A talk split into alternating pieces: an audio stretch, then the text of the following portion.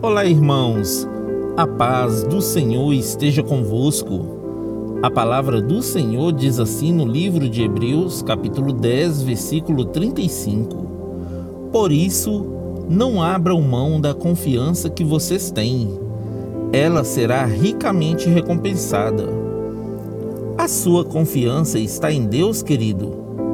A Bíblia descreve que o justo viverá pela fé. E se ele retroceder, Deus não se agradará dele. Portanto, meus irmãos, vamos perseverar em fazer a vontade de Deus, de modo que receberemos aquilo que ele nos prometeu. Pois em breve, muito em breve, aquele que vem virá e não demorará.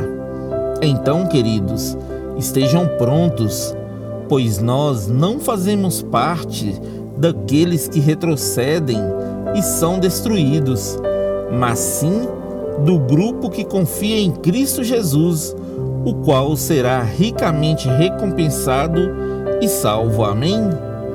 Que Deus abençoe você, sua casa e toda sua família. E lembre-se sempre, você é muito especial para Deus.